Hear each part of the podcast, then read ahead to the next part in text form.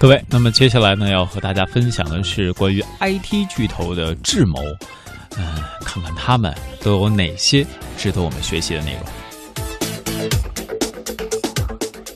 俗话说，商场如战场，IT 巨头们经常也会有一些出乎意料的权谋。这两天有两则新闻相映成趣，这当中透露出的商业智慧和业界趋势，值得我们细细的玩味。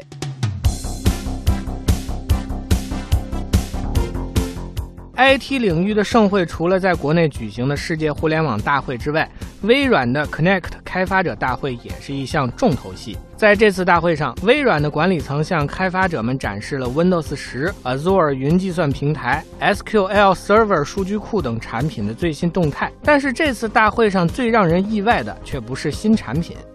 微软在这次大会上表示，以白金会员身份加入 Linux 基金会。消息一出，引发众多关注。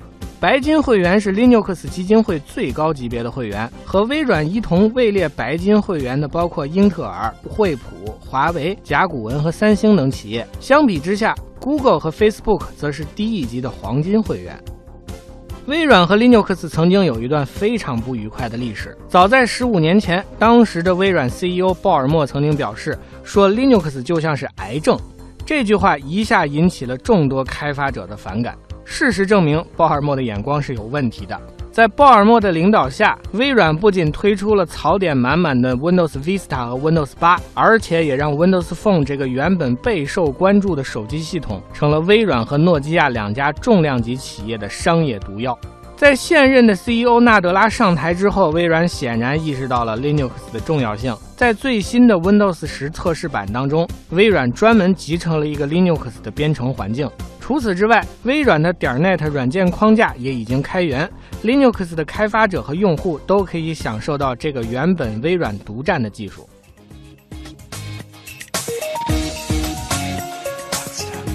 说到点 .NET 软件框架，我们再来说一条令业界感觉非常微妙的新闻，还是在这次 Connect 开发者大会上，微软表示欢迎 Google 加入点 .NET 基金会。言下之意，Google 加入这个由微软的产品所衍生出来的基金会，已经有很大的可能性。点 .NET 基金会诞生于二零一四年，主要工作是对二十多个开源的点 .NET 项目进行维护管理。基金会独立于微软进行运作，但是既然用了点 .NET 这个微软的产品来命名，我们自然能明白微软在这当中的影响力到底有多大。Google 一直被视为是挑战微软的人，Google 对于开源软件的亲近程度也更高。安卓系统本身就是开源产品，而且使用了 Linux 的内核。我不禁感到，微软和 Google 之间有一种飘忽的紧张气氛。微软这次宣布的消息，则让人感觉这看起来好似一笑泯恩仇的江湖美谈。